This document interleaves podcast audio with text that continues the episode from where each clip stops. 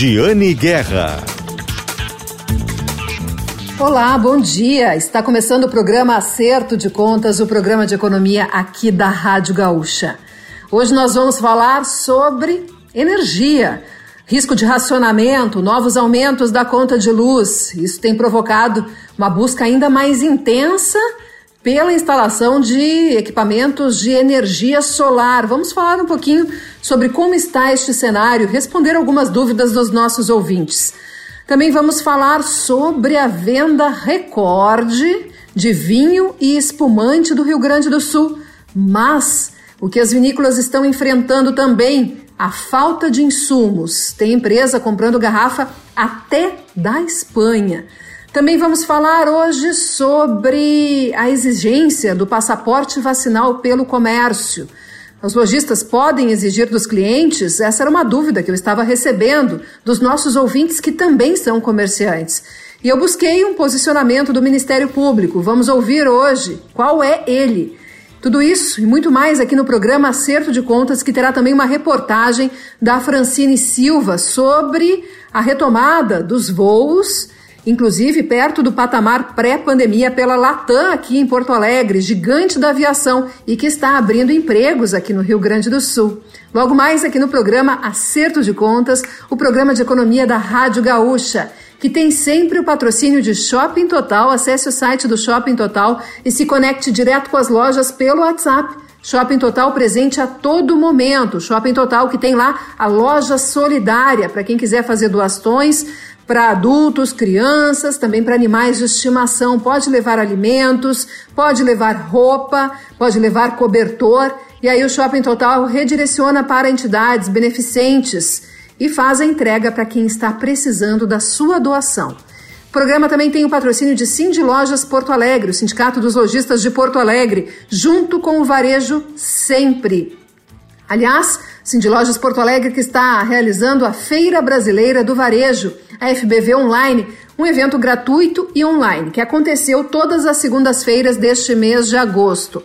Quem perdeu as palestras pode se inscrever no site feirabrasileiradovarejo.com.br e participar, ainda recuperar, assistir as palestras anteriores e principalmente, aí a parte que me toca, nesta segunda-feira eu vou mediar o painel de encerramento da Feira Brasileira do Varejo, né, da FBV será à noite, o, às sete e meia da noite. O tema é Perspectivas do Varejo e da Economia para 2022. Estarão comigo no painel da Feira Brasileira do Varejo a Patrícia Palermo, economista-chefe da FEComércio RS, e Juliano Ota, CEO da Telha Norte Tumeleiro.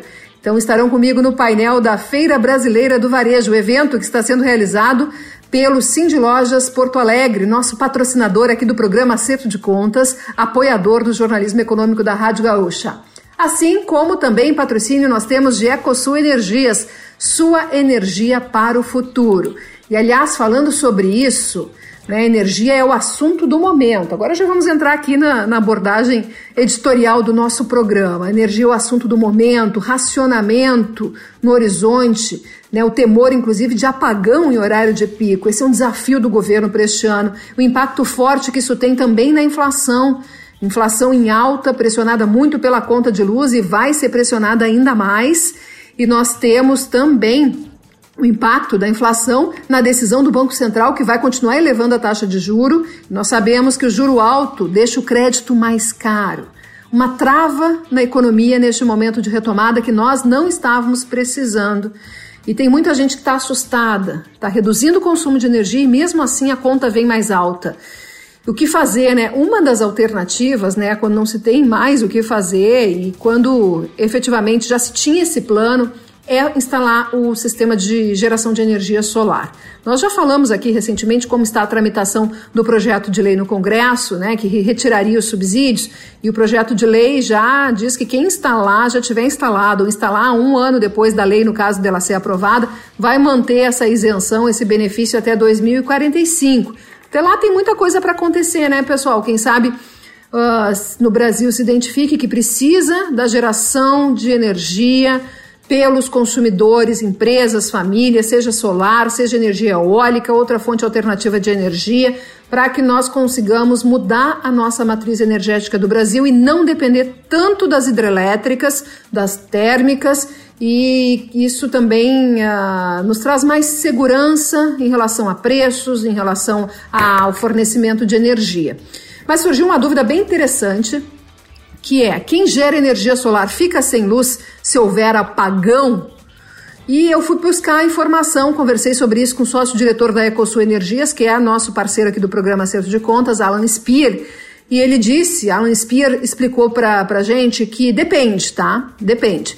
Mas na maioria dos casos, sim, fica sem luz, vai ficar no escuro mesmo, quando tem qualquer queda de energia, quando tem falta de luz, porque a legislação brasileira determina que o inversor seja desligado quando tem queda de energia. Esse equipamento é aquele que converte a energia captada pelas placas solares para o padrão da tomada, né, para a gente usar a mesma energia. É um desligamento que ocorre automaticamente. Alan Spear que explica que é por questões de segurança para, por exemplo, um técnico não mexer na rede sem saber que ela está funcionando, porque acha que está sem energia pela queda de luz que aconteceu. O consumidor não precisa fazer nada, tá? Nem desligar, nem, nem religar, isso é automático, mas o inversor se desliga e ele faz parte desse equipamento, então não, não, não, não fornece a energia neste momento. Então, mesmo que a casa ou a empresa esteja gerando energia, naquele momento da queda de luz, fica sem luz, porque o inversor se desliga. Quando é noite ou é dia nublado, também fica sem luz, claro, pois a energia é puxada da rede elétrica. O que acontece? Alguns sistemas são off-grid, eles são ligados a uma bateria, onde é armazenada a energia solar que é gerada pela casa ou pela empresa. Aí eh, o sistema fica em paralelo ao da rede elétrica. A, a legislação não permite sistema híbrido, tá? No, nos quais os consumidores uh, poderiam escolher qual fonte usar, no aparelho ou na lâmpada, enfim. Mas uh, tendo a bateria, o que está ligado só na bateria, aí continuaria funcionando mesmo no caso de um apagão. Mas a bateria ainda é muito cara, a durabilidade é de poucos anos. Mas é o futuro, tá? É Alan Spear, da Ecosul, ele estima inclusive que elas estarão muito mais acessíveis e de uso disseminado em um período de 5 a 10 anos, porque a tecnologia avança bastante. Então é interessante, quem quiser ler mais sobre isso, está ali gzh.com.br barra Guerra. Agora vamos brindar, vamos brindar, falar da venda recorde na, de vinho e espumante. As vinícolas aqui da Serra Gaúcha estão comemorando o resultado deste ano, hein? Mas enfrentam também a falta de insumo. Nós conversamos sobre isso com o presidente da União Brasileira de Vitivinicultura, o Vibra, uh, o presidente Deunir Argenta. Fizemos uma entrevista com ele sobre isso para a coluna em GZH e trazemos aqui um trecho dessa entrevista. Vamos ouvir. É uma satisfação estar conversando contigo, Giane. E falar, um pouco, falar um pouco do nosso vinho brasileiro, né? É, a satisfação é nossa de trazer essa notícia tão boa, esse recorde de vendas de vinhos e de espumantes gaúchos aqui no Brasil. Tenho aqui os dados né, que a sua equipe de comunicação me passou: mais de 15 milhões de litros de vinho fino, 41% de crescimento na comparação com o ano passado, espumante brut, né, 3 milhões 770 mil litros, crescimento de 52%, os moscatéis, né, o mais docinho aquele, uh, quase 2 milhões e meio de litros, 43% de crescimento, suco de uva também cresceu, uh, também teve crescimento de vendas, e vocês estavam esperando esse recorde neste ano, presidente considerando que no ano passado também houve um crescimento? É, nós tínhamos é, duas coisas no ano passado. Primeiro, quando a gente iniciou o ano, né, nós estávamos com uma, uma dificuldade em aumentar nosso crescimento de consumo. Você montou estratégias para isso. Né? E depois veio março, que começou a pandemia, a gente ficou meio preocupado porque não se sabia realmente o que ia acontecer.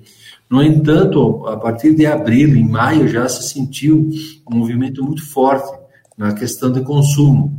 E nós estávamos até estranhando, né? Porque como nós estávamos bastante negativos, né, em questão de otimismo, então a gente ficou assim esperando que, que passasse os meses para ver realmente o que, que realmente se esse consumo era uma questão simplesmente de alguns meses ou se realmente isso poderia continuar até o final do ano.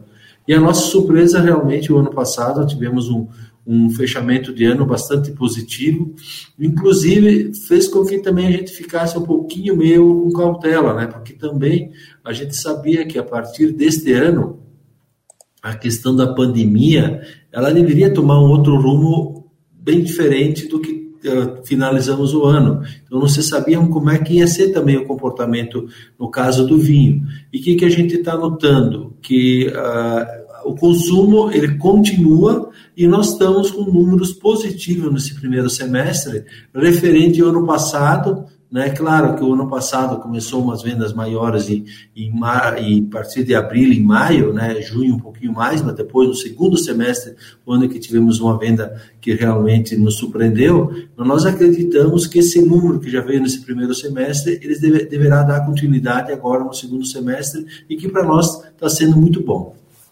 Pois é, e vocês estão alcançando quase o, o total vendido em 2019. Se nós olharmos os números, sim. Realmente é um volume que veio bastante. Se nós chegamos no final do ano passado, nos vinhos finos, tendo quase mais de 60% de acréscimo em volume de 2019, agora mais 40% acima do volume do ano passado, nós estamos com um número que realmente ele se aproxima uma venda total de 2019 em seis meses. Então, isso realmente é muito positivo. E um, um dos motivos né, que chegou a se, se cogitar, até pelo crescimento de vendas já no ano passado, teria sido a, a desvalorização do real em relação ao dólar. Né? Uh, isso deixaria os, uh, os vinhos importados mais caros e aí traria essa preferência do consumidor para o vinho brasileiro. Mas também teve aumento de vendas dos vinhos importados, então tem outros motivos, né, presidente, para esse crescimento de vendas. Sim, porque quando a gente começou a observar o aumento do consumo, nós começamos a buscar o porquê desse movimento e um movimento rápido. No primeiro momento, achávamos que era o dólar, né? Porque realmente o dólar ele subiu bastante. Então nós acreditamos, bom, agora o pessoal em questão do dólar estar mais alto, provavelmente estão optando por vinhos nacionais por questão de custo-benefício. Mas o que realmente nos deu estranheza é que nós, conforme nós aumentamos os nossos números, também o importado estava aumentando. Então, isso, então, o fator dólar, nós diríamos que não está sendo mais, né, o, esse momento, o, o, um dos motivos. Mas eu vejo que a, a indústria vinícola, no passado, ela foi muito ágil. Né? Então, logo ela percebeu que estava um movimento, que nós estávamos com dificuldade, inclusive, de entrega de, de mercadoria por uma questão de, de, de, logística, né? porque tivemos vários, vários estados que pararam todo, toda a parte, né? semanas ou eh, quinzenais, enfim. Então, nós achávamos que isso aí também podia estar dificultando o vinho importado e nos facilitando o nosso nacional, que tínhamos mais facilidade de de entregar o produto. Isso realmente não, não ocorreu. Então, o que está o que que tá acontecendo? Eu vejo que, eh, pelo fato das pessoas ficarem mais em casa, pelo fato das pessoas que viajavam mais, e com isso fez com que tivesse que achar uma bebida alternativa para confraternizar com suas famílias, eles optaram por um vinho. E isso realmente não só o nacional, o importado também continuou. Então, as indústrias com isso melhoraram o commerce, né? Que isso foi uma ferramenta muito usada pelas vinícolas, foi um facilitador. Também tivemos a facilidade do consumidor em buscar os vinhos nacionais dos seus pequenos mercados, não só em hiper, né? De buscar essa parte de pegar os vinhos, isso facilitou também. E também por ser uma bebida que realmente eu vejo que, como é uma bebida, uma bebida que tu gosta de estar degustando com várias pessoas e principalmente ela é muito gastronômica e que nós conseguimos não mais vendermos tanto nos, nos restaurantes porque eles fecharam, mas essa gastronomia passou a ser em casa.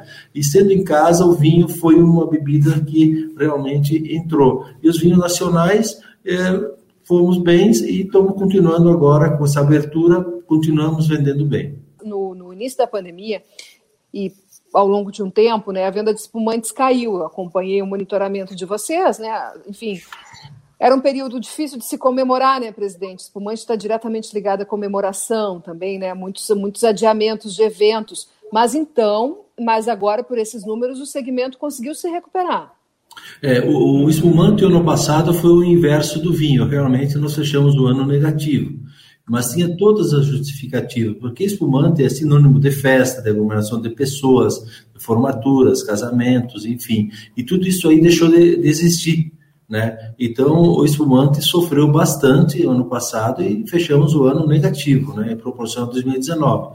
Porém, nessa abertura agora, nesses últimos três, quatro meses, o que, que a gente percebeu? Realmente o espumante está voltando ao patamar de vendas que vinham ocorrendo e num crescimento nos últimos quatro anos que era uma preocupação nossa no vinho, que não vinha acontecendo, mas o espumante continuava uh, tendo, era um aumento de consumo. Então, nós estamos esse ano com um aumento bastante significativo em proporção ao ano passado. Porém, é um número que nós estamos chegando eh, praticamente igual a 2019, mas sempre crescendo. Acreditamos que vamos fechar um ano muito, muito bom e positivamente.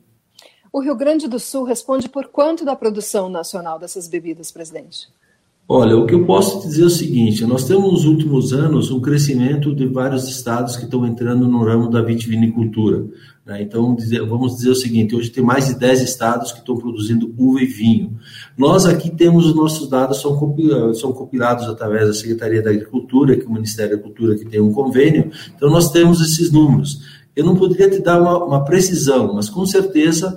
Uh, nós estávamos aí praticamente com 98% do mercado. Eu acredito hoje que nós estamos em torno de 90% a 92% do mercado nacional em questão de produção e comercialização. Então, esses números, quando a gente comenta, são números nossos aqui do estado do Rio Grande do Sul. Né? Por exemplo, hoje Minas Gerais tem bons produtores de vinho e, e vários vinicultores, inclusive plantando vinhedos. Se nós pegarmos o Nordeste lá, é, é bastante forte hoje de espumantes, né?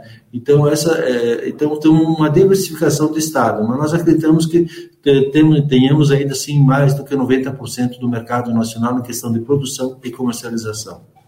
E aqui no Rio Grande do Sul a produção está concentrada na Serra, Sim, é, o nosso número, por mais diversificação que aqui também tem, porque hoje temos a zona da campanha que está produzindo, mas a Serra praticamente, diríamos assim, que boa parte desse volume de uvas está aqui na Serra. Na campanha já temos grandes produtores de, de uvas viníferas. Hoje, se nós olharmos, estamos com um índice bastante acentuado de produção de uvas viníferas na campanha. Então, eu diria o seguinte, que praticamente 50%, eu não, tenho, não teria um número exato, mas eu acho que hoje 40%, 50% das uvas são produzidas lá na campanha em questão de uvas viníferas em proporção uh, nesse número. Agora, as uvas comuns, sim. Uvas comuns, praticamente 100% é aqui na, na, na, região da Serra que é produzida as uvas de uvas para suco de uva e uvas de mesa, vinhos de mesa. Que interessante.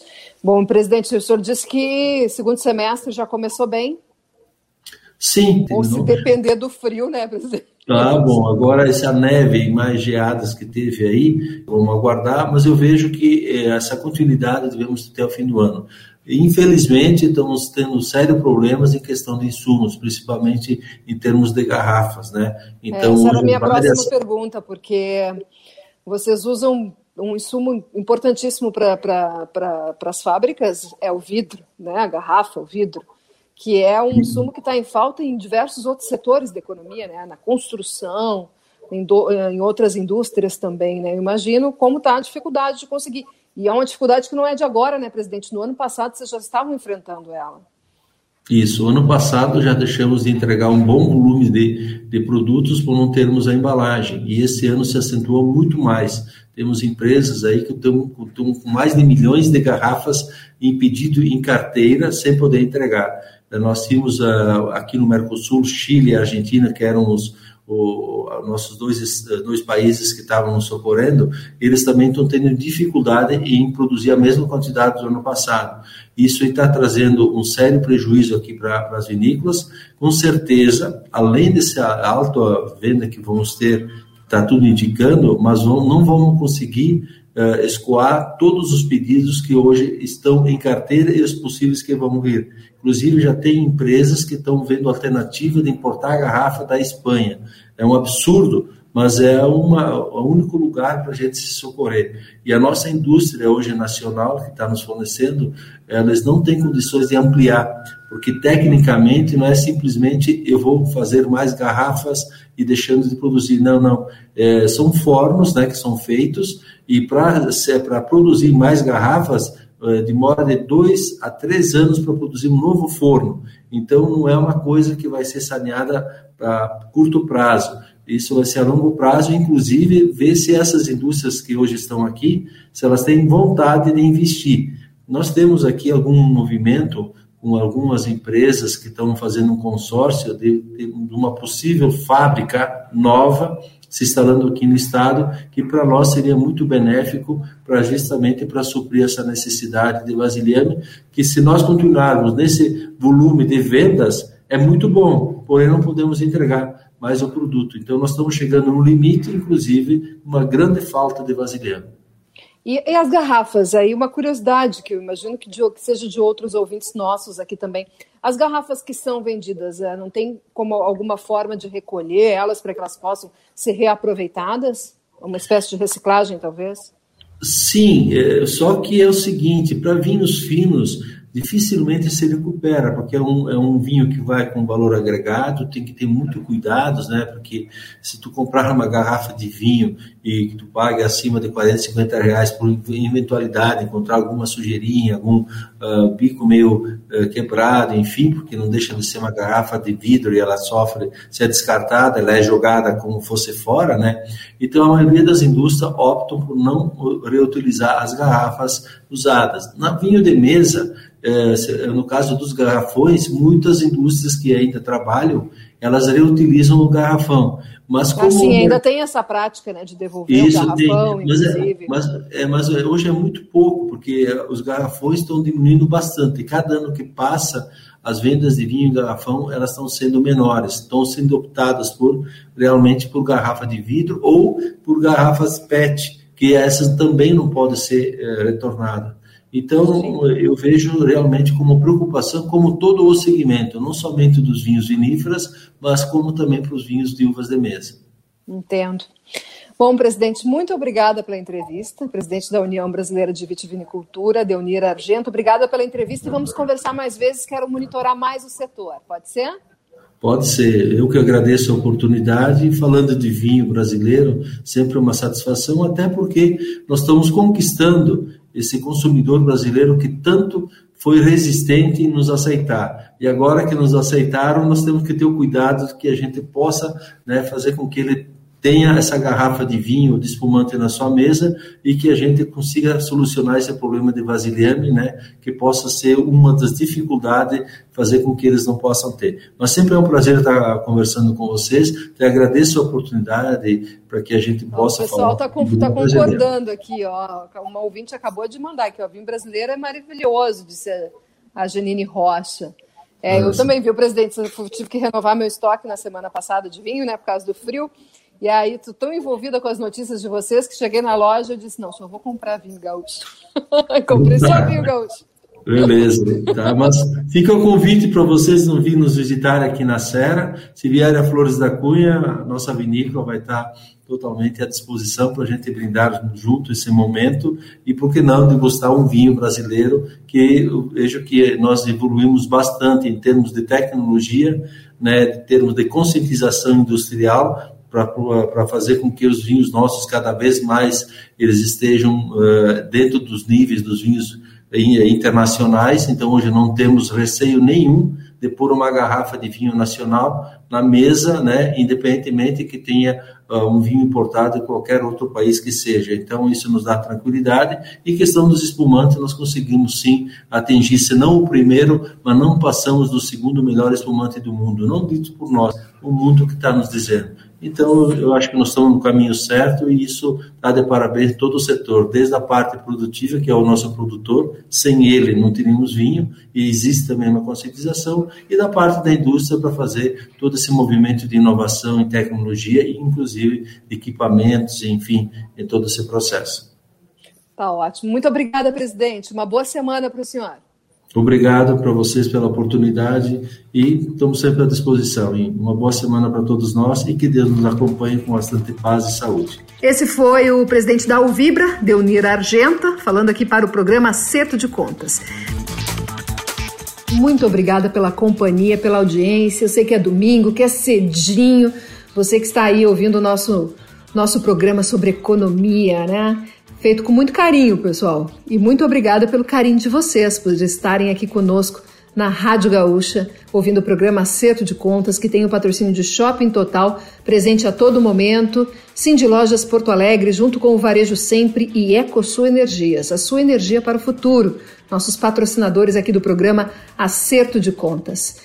E nós uh, recebemos, o programa recebeu, a coluna recebeu dúvidas sobre lojistas recentemente, né? Cresceu o debate sobre o uso de passaporte vacinal para reduzir a circulação de pessoas não vacinadas em locais como shoppings, eventos. Em São Paulo, o documento será exigido para grandes eventos.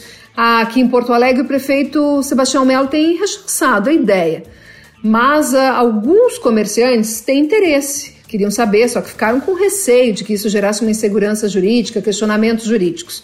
E aí a coluna foi conversar sobre esse assunto, tá? O programa foi conversar, tirar essa dúvida dos nossos ouvintes comerciantes, nossa audiência super qualificada e super carinhosa aqui do programa Acerto de Contas. Nós fomos tirar essa dúvida com o Procurador-Geral de Justiça aqui do Rio Grande do Sul, Procurador Marcelo Dornelles. Fizemos uma entrevista com ele e agora vamos ouvir um trecho. Tudo bem, Jane? Uma satisfação conversar com vocês. Eu gostaria de falar com o senhor sobre o passaporte vacinal. Teve o anúncio do prefeito de São Paulo de que eles vão adotar lá em São Paulo o passaporte vacinal.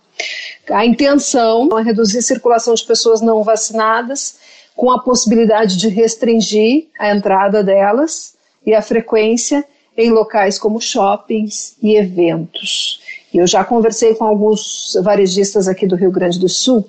Doutor Marcelo, eles manifestam até uma simpatia por isso, mas eles se sentem muito inseguros do ponto de vista jurídico de que essa iniciativa parta deles, sem ter necessariamente uma norma que regre e que até obrigue eles a exigir isso dos clientes. E eu gostaria de saber qual é o posicionamento do senhor, do Ministério Público, em relação a isso. Olha, Jenny, nós não tivemos nada formal para que o Ministério Público tivesse um posicionamento sobre isso, tá? Eu vou te dizer o que eu acho. Eu acho até que eles têm razão, tem uma certa insegurança, mas nós vemos, eu especialmente, vejo com excelentes olhos a ideia do passaporte vacinal. É evidente que é uma postura, é uma, é uma atuação do prefeito que está ligada à autonomia e competência dele. Né? Mas eu vejo com bons olhos, acho assim muito parecido. É aquela velha disputa do direito individual com o direito coletivo. Como é que a gente normalmente se posiciona nessas questões? Bom, tu tens a tua liberdade até onde ela não interfira na vida dos outros, na saúde, na segurança. Então é aí que o poder público pode, de alguma forma, ah, interferir na autonomia das pessoas. E assim é para várias questões. Acho que um exemplo que, tem, que a gente tem conversado aqui, que, é, que se espelha razoavelmente, é a questão do fumo, por exemplo. A pessoa pode fumar, mas ela tem locais em que ela pode fumar. E pode ser negado o acesso dela de fumante em hospital, em estabelecimento comercial, em, em, em avião. É muito parecido. Eu não vou te proibir de fumar, ou seja, mas tu fuma lá, longe daqui. Né? Eu acho que aqui se, se assemelha dessa forma. Eu acho que sim, que é possível. Eu acho até que deve ser incentivado isso. A gente, eu vejo assim com preocupação e tento e busco tentar entender por que, que as pessoas ainda assim não querem se vacinar com tudo que vem acontecendo. Sabe, eu tenho dialogado, inclusive por aqui. O que, que a gente ouve? Algumas pessoas eu vejo assim, ah, eu tomei a primeira vacina e tive muita reação, então eu tenho medo da segunda outros por questão de ideologia, né?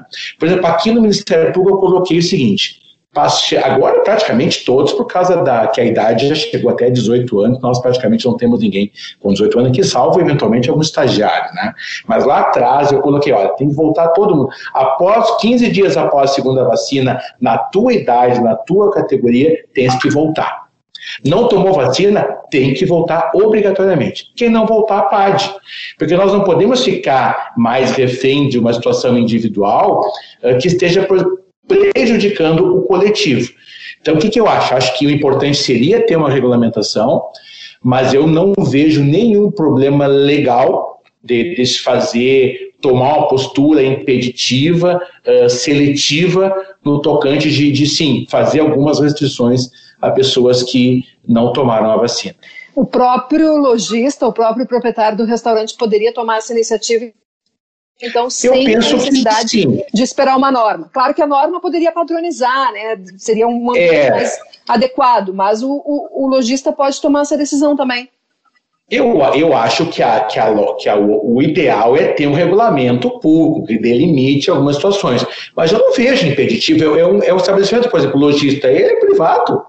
Né? Ele pode determinar que a pessoa não entre fumando, ele pode dizer que a pessoa não entre pelado, ele pode entrar, sabe, não entre bebendo, então ele, pode, ele não põe entre sem camisa, então ele pode delimitar que não entre uh, sem um comprovante de vacinação. Ainda mais eu, eu não argumento vejo. de que, enfim, acaba sendo um estímulo né, para a imunização das pessoas, para a proteção dos outros clientes e para a proteção dos seus funcionários. Né? Isso, é, é, é, que a gente está tratando de saúde pública. Né? Então, nas restrições uh, do direito individual, das liberdades individuais, em que nós estamos discutindo saúde pública, evidentemente que pode haver restrições sem prejuízo nenhum. E no caso de ser uma norma da prefeitura, seria das prefeituras, né, a norma partindo, a regulamentação partindo das prefeituras, uh, isso aí poderia ter sanção, né? Sanção. No caso, São Paulo hoje disse que pretende estabelecer multas, não detalhou ainda, mas que pretende estabelecer multas, e nós estamos vendo isso em outros países também, né? Eu não acho necessário multa, é que a gente tem aquela cultura de que a norma sem multa ela, ela não vai ser respeitada. Eu acho que ela é muito mais no sentido de, de uma. Ele não precisa, por exemplo, um comerciante vai multar a pessoa, ele não, ele não vai deixar entrar. Sabe? Então nós temos a cultura da punição para o desrespeito. Não, não eu digo assim, no, caso de ser uma, uma obrigatoriedade para que os comerciantes não ah, permitam a entrada. Aí, se eles permitirem contrariando a norma, eles poderiam ser punidos.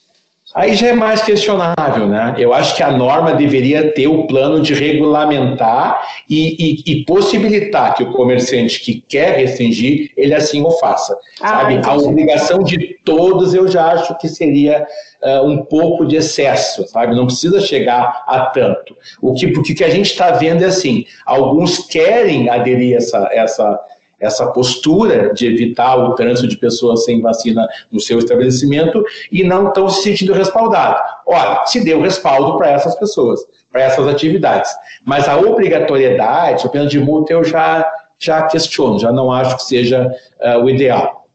É. E essa, uh, no ano passado nós falamos muito sobre a questão do lockdown, né? E é sobre a possibilidade de isso ser determinado que não fosse pelo governo federal, enfim, é, não, não, o entendimento é que não pode, que teria que partir do governo federal. E uma das questões que se abordava era o direito de ir e vir. E agora, enquanto eu estava conversando, eu cheguei a ouvir isso. Ah, mas Giane, será que não vão dizer que nós estamos ah, restringindo o direito de ir e vir das pessoas? Lembrando, inclusive, desse argumento do lockdown é, seria o caso de, de, se, de se levantar essa, esse, esse princípio? Eu acho que não. Só se nós fizéssemos na rua, né? O teu direito de ir e vir, ir vir é na rua. No, num prédio público, num prédio privado, tem regras próprias, né? Do serviço público ou no privado do dono. Então, acho que é um argumento completamente perdido. Né? Perdido. Uma coisa é que o lockdown. Até por isso que a gente dizia que nunca tivemos o lockdown, né, doutor Marcelo? Porque não tivemos o lockdown, nós tínhamos restrições para alguns locais, mas não, não, não tinha. É que, na verdade, o, o, o, quase lockdown se deu pelo temor, né? pela pressão que se teve, da dificuldade, do aumento da pandemia. As autoridades foram à rua e pedindo para as pessoas não saírem mas não, não chegou a haver um lockdown. Já houve algumas cidades, até aqui no Rio Grande do Sul, aí nós enfrentamos, que não era o caso, até Pelotas, né, que nós achamos que era um exagero, e nós enfrentamos, inclusive, é, judicialmente para que não assim não, não houvesse, mas no caso não tem nada a ver. Porque o lockdown é não sair de casa, não andar na rua. E aqui nós estamos restringindo um acesso público, acesso ao serviço privado, cujo dono tem autonomia em relação a isso. Então, eu acho que passa ao largo a questão do, do, direito de ir e vir. O vai onde tu quiser, menos na minha propriedade ou no serviço público que tem regras próprias. E teria que partir do executivo municipal, doutor Marcelo, não do executivo. É o ideal. É o ideal. É que eh, dentro dessa ideia de, de normas, né, o Estado até pode fazer uma norma mais genérica, até para respaldar também os municípios. Mas o ideal é que dentro da autonomia uh, local de cada município eles possam estabelecer uma regra eu acho que me parece o mais, mais adequado. Mas não há prejuízo que o Estado faça uma norma um pouco mais genérica para respaldar isso. E uh, um outro questionamento que é sobre a atuação do Ministério Público nesse, nessa questão específica, além, claro, né, da orientação e de todo o conhecimento e a importância institucional da, do esclarecimento do Ministério Público em relação ao, ao assunto. Alguma situação sobre passaporte vacinal provocaria a atuação do Ministério Público? Não me parece assim, sabe? Eu acho que nós temos mais também nessa ideia de respaldar a política pública, de trabalhar a conscientização pela vacina, de incentivar as pessoas a, a, a, a se protegerem, né, a, protegerem os outros, mas não, não me parece assim que tem uma situação mais que, que, nesse particular dependa da intervenção. É evidente que pode, num caso concreto, num conflito, gerar uma situação que possa chegar ao conhecimento do Ministério Público. Mas não, não me parece assim que seja, eu acho que está muito mais uh, focado no, no, incentivo, na conscientização e no apoio a que as regras de proteção à saúde sejam bem aplicadas. Tem uma, uma questão, uma discussão que é parecida na esfera do, do da justiça do trabalho, né? E, é, que já vem de mais tempo, que é a possibilidade de, de as empresas demitirem, inclusive por justa causa, os funcionários que se negarem a se vacinar, podendo se vacinar. Esse é um ponto que eu não enfatizei, né? Estar já no seu momento na fila da vacina e recusar a vacina. E o entendimento tem sido de que pode, pode inclusive por justa causa, por, por insubordinação, enfim, tem todo até um posicionamento do Ministério Público do Trabalho já do início do ano. E uh, um, do, um, um dos, uh, uma das argumentações, inclusive, cita decisões do Supremo Tribunal Federal do ano passado, com o entendimento de que os governos poderiam fazer, estabelecer essas regras exatamente pelo coletivo se sobrepor ao individual. É, então tem inclusive esse respaldo, porque esse respaldo que a Justiça do Trabalho está usando do STF, pelo que entendo, se aplica também a esse questionamento do passaporte vacinal, né? Inclusive a possibilidade de restringir matrícula em rede, em rede de ensino. Não, aí não. É, porque aí eu acho que se sobrepõe a questão da, da educação também, aí é um outro norte, né? Eu acho que uma coisa é a parte privada, particular, mas aí impedir o acesso à escola, aí eu acho que nós teríamos um conflito muito grande entre dois direitos muito parecidos, né? Mas essa lógica da justiça do trabalho, eu usei aqui no Ministério Público né? Quando, como eu te disse, todos que têm, já tiveram condições de ser vacinados, eles têm que ser vacinados ou para voltar ao trabalho presencial ou voltam de qualquer jeito. E quem violar está sujeito a um, a um processo administrativo. Então é nessa lógica que nós utilizamos aqui também. Entendi. Tá certo. Muito obrigada, doutor Marcelo Dornelles. Obrigado pela entrevista. Muito obrigado. Conte conosco sempre à disposição. Esse foi o Procurador-Geral de Justiça do Rio Grande do Sul, Marcelo Dornelles. Para quem quiser recuperar toda a entrevista na íntegra, gzh.com.br barra acerto de contas. Agora vamos trazer uma ótima notícia de um setor que sofreu muito na pandemia, que é o transporte aéreo. Francine Silva, nossa colega aqui da coluna Acerto de Contas, foi atrás de uma informação super interessante de que a Latam estaria, uma das gigantes da aviação, segunda maior companhia aérea brasileira, uh, já está retomando o número de voos de antes da pandemia, que em Porto Alegre está pertinho e já está abrindo empregos. Que ótima notícia que a Francine Silva nos traz agora. Depois de ver a quantidade de voos semanais despencar 82,6% em agosto do ano passado, na comparação com o mesmo período de 2019, a Latam voltou a se aproximar do número de embarques pré-pandemia no aeroporto Salgado Filho, inclusive abrindo vagas de emprego. Por isso, eu conversei com o diretor de aeroportos da Latam, Mauro Peneda. Primeiro, para tentar entender quais são essas vagas e para quem são destinadas. A gente tem, Francine, numa perspectiva mais ampla, com todo esse crescimento desenhado até o final do ano, um total de mil contratações em todo o país. Conforme você refere corretamente, 14 delas destinadas aí ao aeroporto de, de Porto Alegre. Todas essas praticamente mil posições, elas são vagas de agente de aeroporto. O agente de aeroporto, o nosso guardião de aeroportos, como a gente chama aqui internamente, ele é uma, uma função multidisciplinar e ele opera em toda a, a cadeia de atendimento ao passageiro no aeroporto. Então, check-in, loja, uh, lost luggage, então é uma função assim é uma função bem ampla, é a nossa função de entrada na, na companhia. E, e em termos de, de, remuneração, o que eu posso te falar, a gente não é uma, uma informação que a gente compartilha assim abertamente, mas nós somos competitivos aí dentro do, do mercado das companhias aéreas.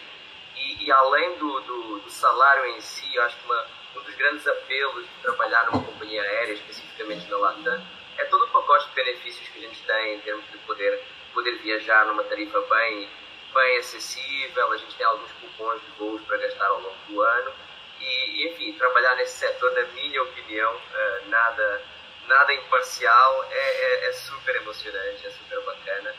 E, e realmente a gente está procurando perfis de pessoas, gente que gosta de gente, para simplificar. É isso que a gente procura, é, é pessoal que gosta de atender, gosta de servir. Nosso propósito aqui declarado é levar os sonhos aos seus destinos. Uh, então a gente realmente tem um critério de ser maior de idade, ensino médio completo, e a gente tem uma estrutura bem forte de treinamento aqui dentro para fazer toda a capacitação. Então a gente está procurando juventude, juventude sangue no olho uh, e um gosto por, uh, por fazer atendimento ao público mais dinâmico. Maravilha. E essa, essas contratações, né, mil até o final do ano, tá junto nessa retomada aí pós-pandemia. A gente sabe que o setor aéreo foi um né, entre, to, entre tantos que sofreram com a questão, principalmente por causa das restrições. Uh, como que a Latam né, tá vendo essa retomada?